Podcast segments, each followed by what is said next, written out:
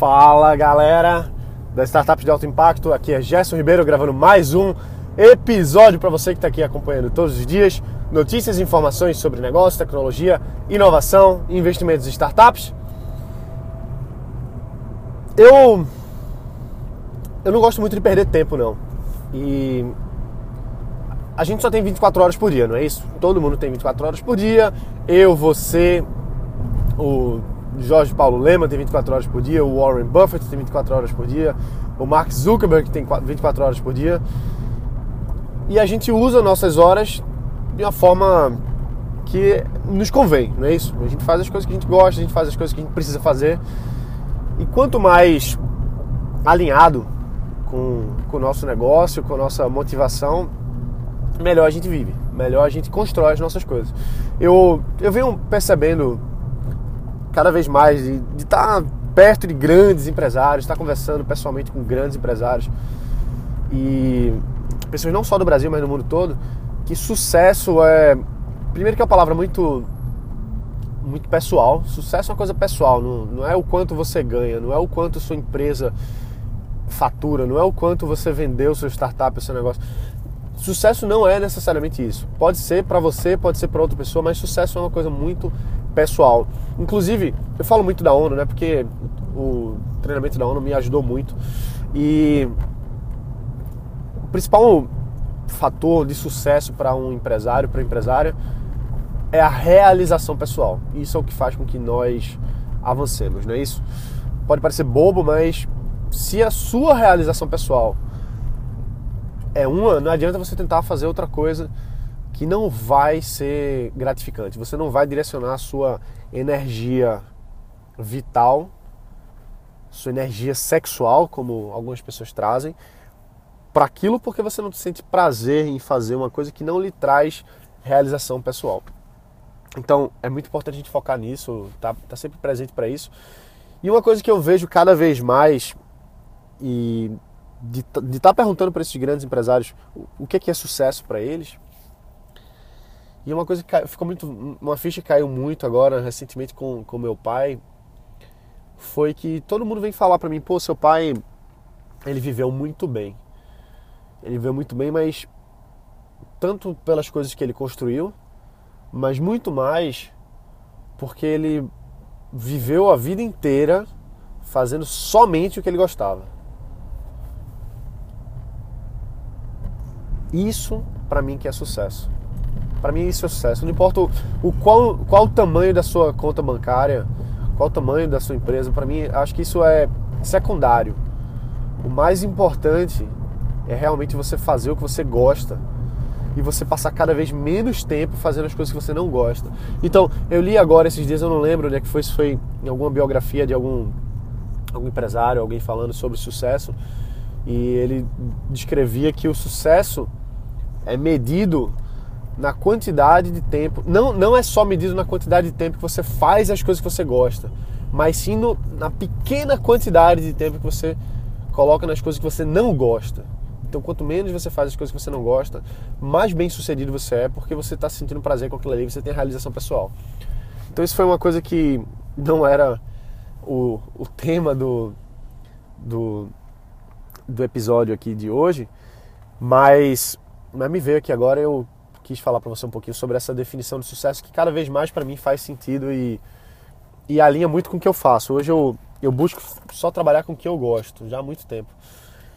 Muito tempo que eu busco trabalhar só com o que eu gosto. E aí deixa de ser trabalho, vira, vira uma diversão mesmo, vira um, um prazer.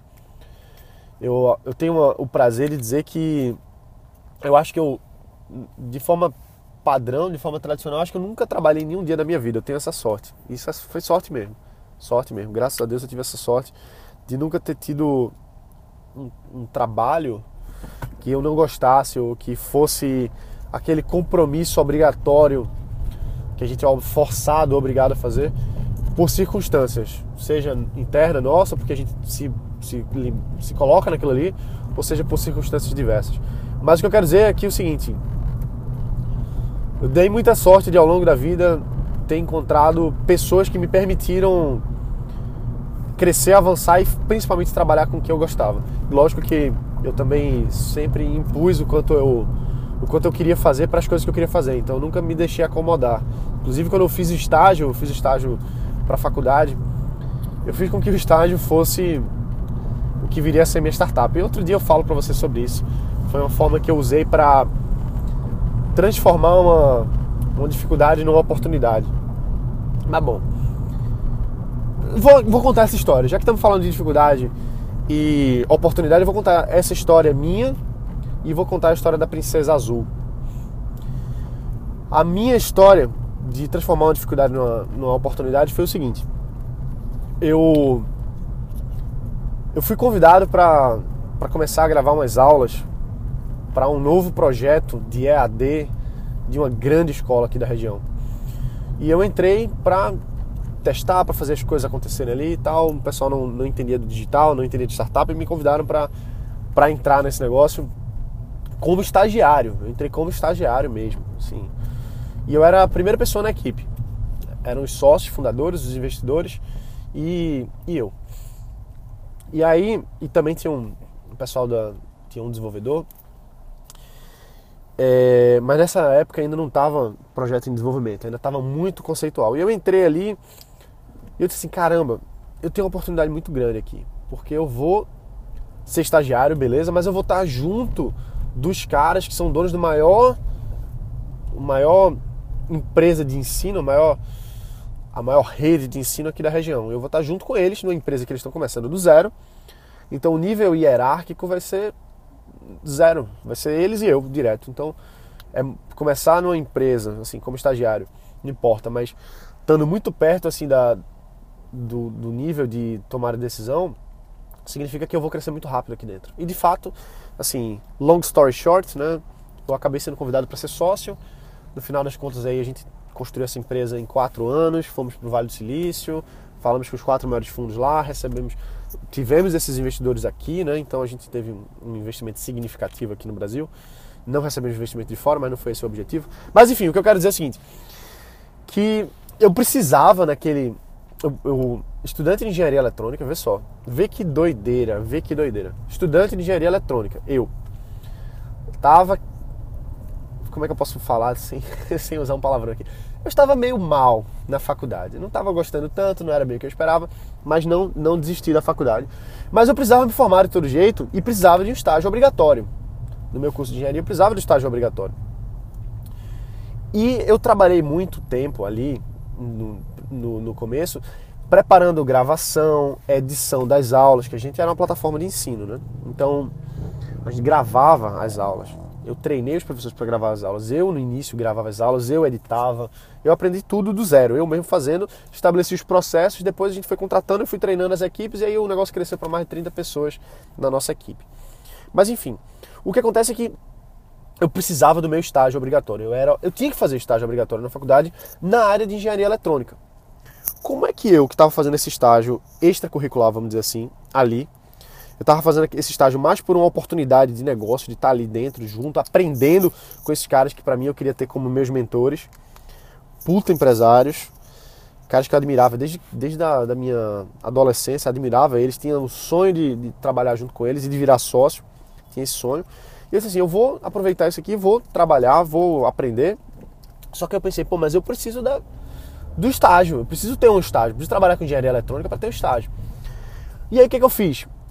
Eu dei entrada na Universidade Federal do pedido de estágio obrigatório do meu curso e eu precisava ter um, um projeto de estágio que fosse condizente com o meu curso de engenharia eletrônica. E o que é que gravação e plataformas de ensino online tem a ver com engenharia eletrônica? A, primeira, a priori você vai dizer assim, pô, não tem nada.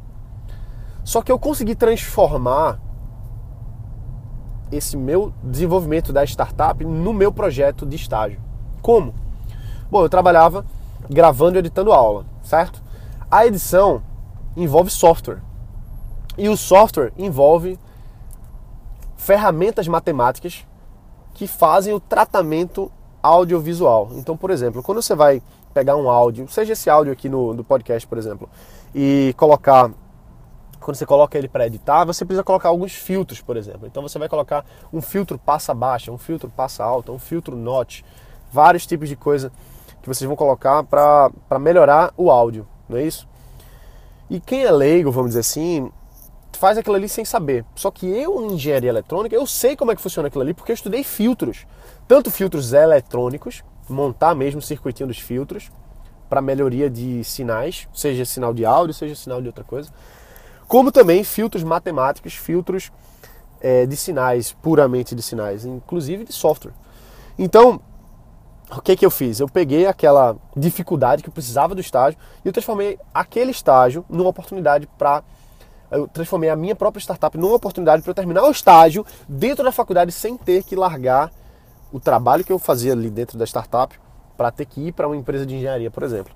Então eu peguei, olhei ao meu redor e disse assim: caramba, o que é que tem aqui dentro do meu trabalho na startup, no Gimbo, que eu posso utilizar para ser o meu relatório de estágio da faculdade? Então eu fui em busca de oportunidades para fazer com que aquela dificuldade que eu tinha fosse superada. Deu para entender?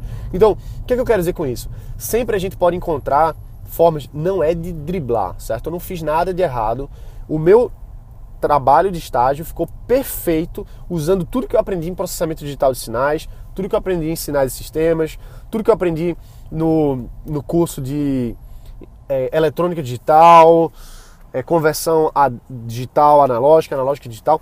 Tudo isso aí entrou no meu relatório porque tudo isso faz parte da gravação e edição de, de vídeo aulas para internet. Deu para entender?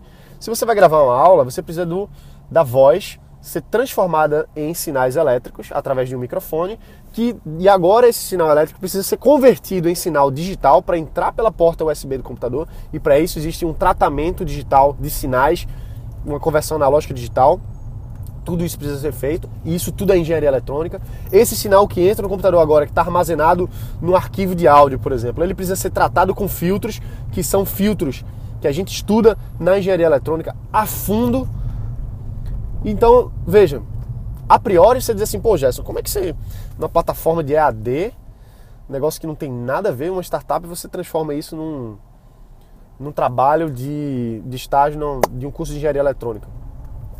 consegui, mostrei passo a passo e tirei uma nota, nem lembro quanto foi agora, mas deve ter sido 8, 9 ou 10, enfim, não importa.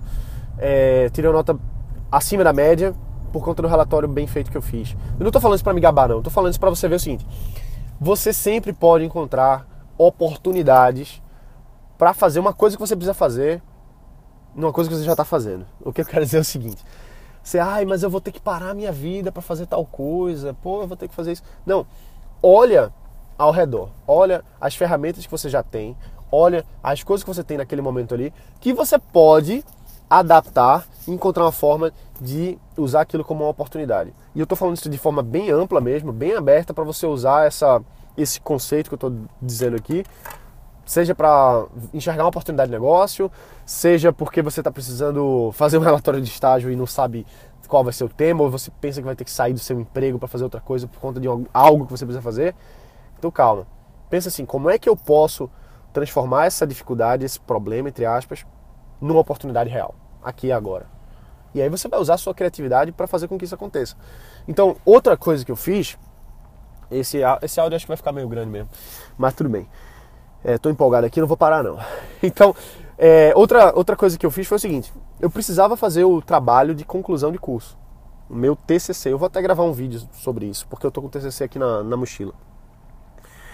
E eu pensei assim, poxa, já que eu sou obrigado a fazer um trabalho de conclusão de curso de engenharia eletrônica, que a maioria dos meus colegas faziam coisas super teóricas, faziam trabalhos super chatos com os professores, porque eles não tinham opção, não tinham criatividade, ou pensavam que ia ser muito difícil fazer outra coisa, faziam qualquer coisa só para se livrar. Eu disse assim: não, peraí, eu tô me lascando nesse curso aqui, sofrendo pra caramba.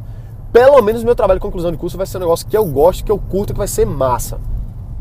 Vou me divertir fazendo esse negócio. Só que eu pensei ao mesmo tempo, peraí, eu já tenho que fazer o trabalho de conclusão de curso. Por que não aproveitar isso e criar algum projeto que eu possa transformar num produto, que eu possa transformar numa, numa startup?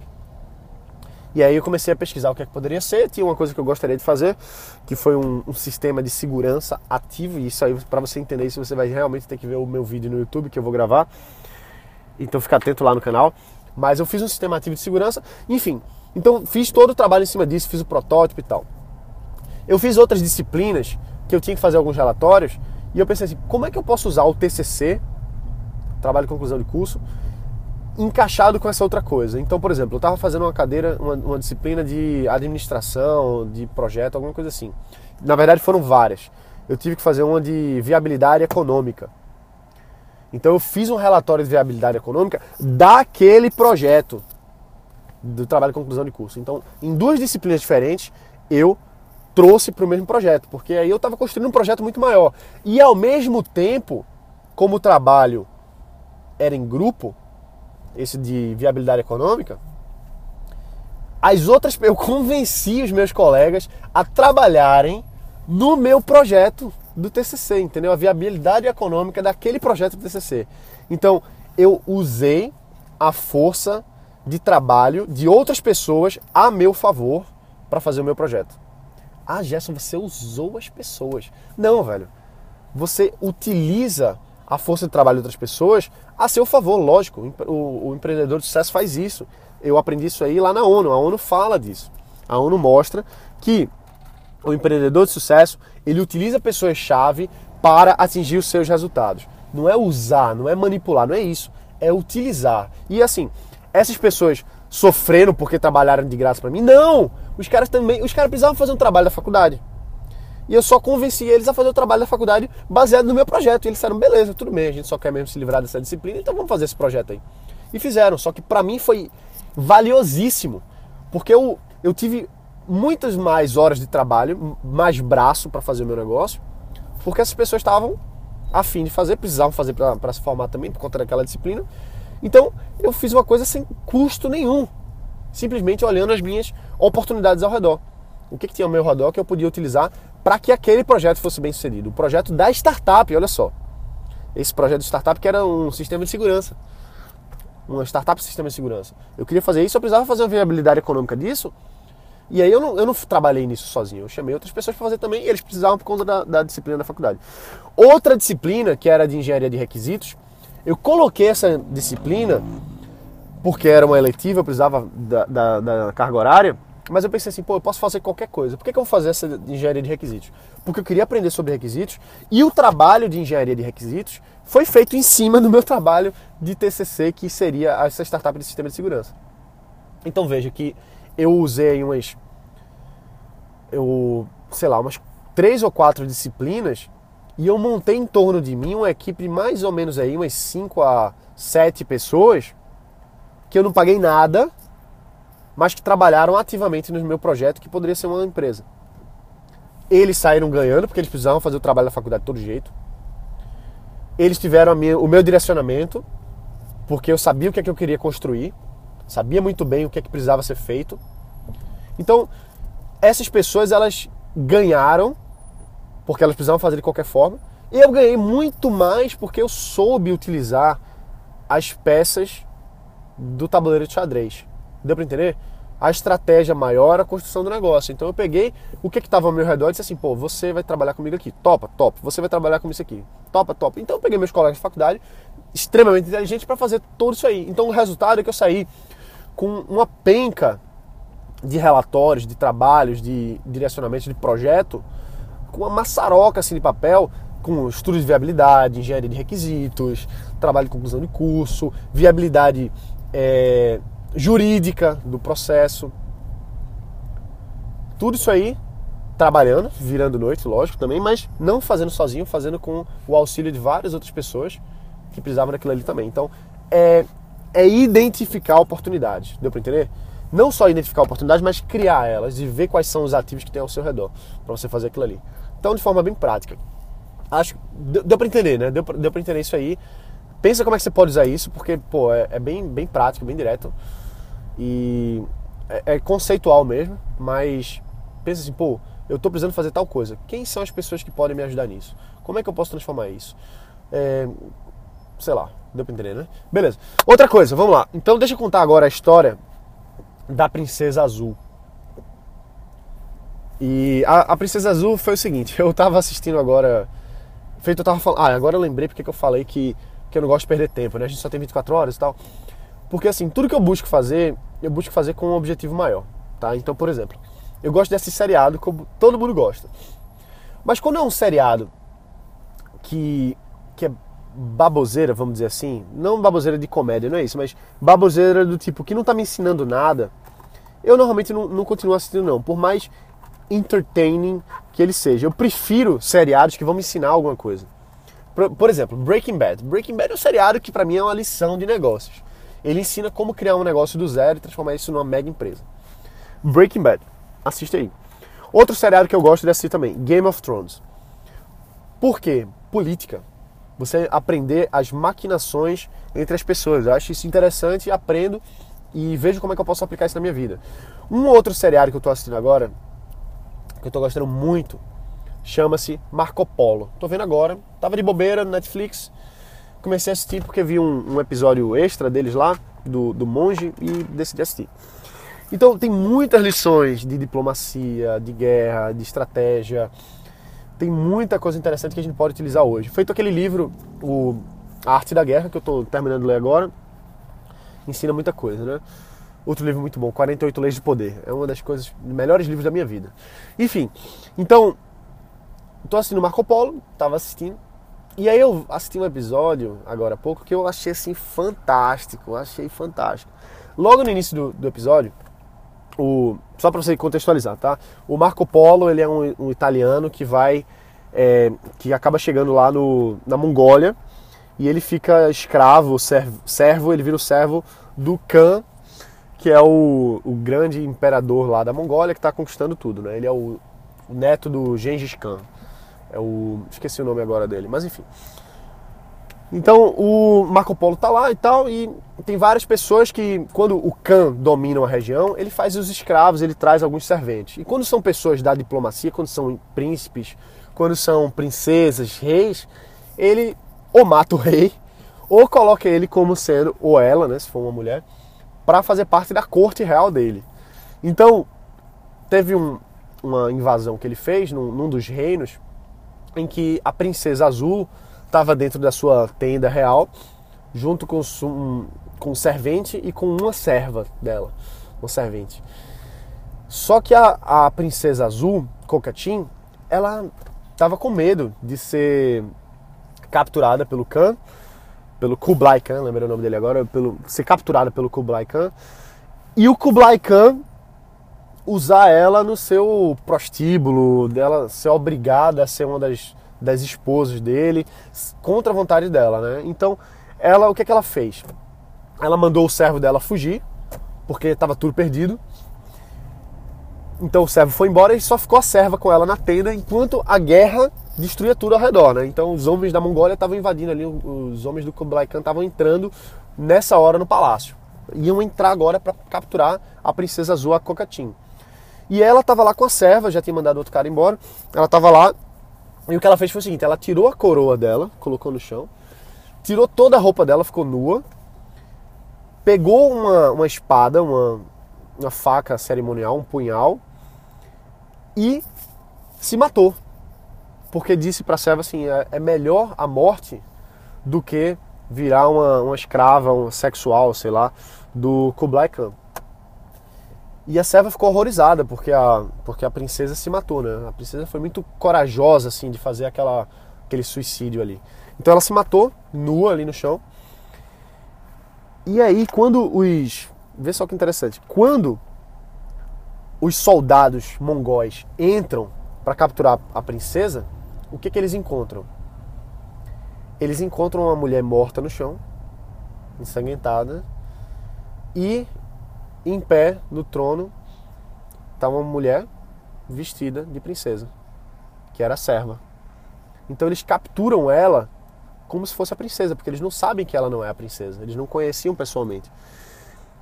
Ou seja, o que, é que acontece? A serva, ela se vestiu de princesa, já que não tinha, não tinha nenhuma.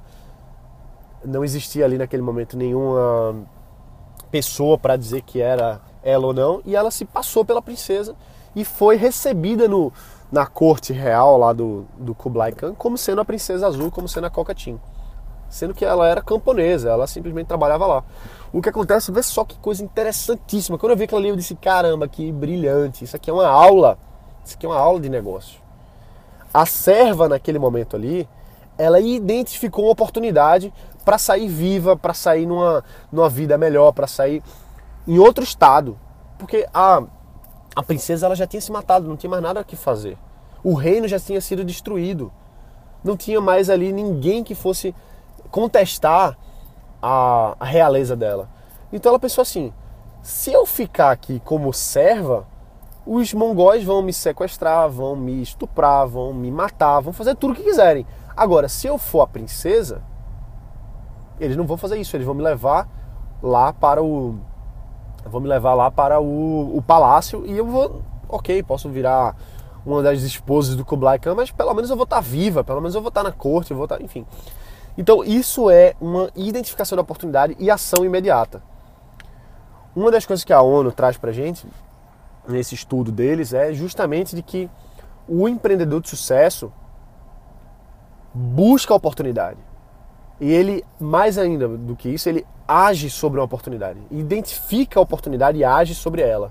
Então foi exatamente isso que aconteceu com a com a, a serva, com a camponesa que se transformou na Cocotim. Ela se transformou na ela se transformou na, na princesa porque ela viu aquela oportunidade ali.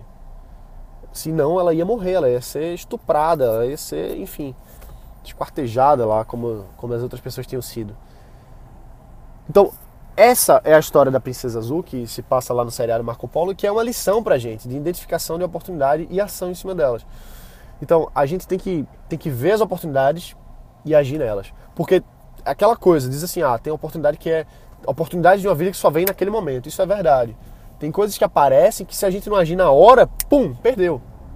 Perdeu mesmo.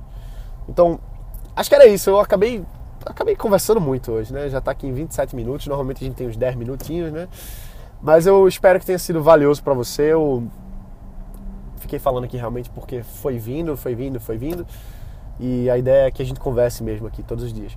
Beleza? É isso aí, galera. Valeu. Olha, estamos terminando aqui, já estamos em fevereiro. Estamos chegando agora nos 100 reviews, só faltam quatro, se eu não me engano, três ou quatro. Então, se você ainda não deixou um review, vai lá porque você vai me ajudar muito. Eu queria muito que você me ajudasse a deixar esse review para a gente chegar nessa meta de 100 reviews agora em fevereiro. A nossa meta é no máximo até o dia 17 de fevereiro. Eu sei que a gente vai conseguir, mas vai lá, vai hoje, vai agora, faz uma pausazinha e deixa o teu review porque vai me ajudar muito. É um marco extremamente importante para mim. Então, se você gosta, se você acompanha aqui, faz esse favor, de verdade, que eu vou ficar muito agradecido se você deixar um review aqui no Startups de Alto Impacto pelo iTunes, beleza? Um abraço, bota para quebrar e a gente se vê aqui amanhã. Valeu!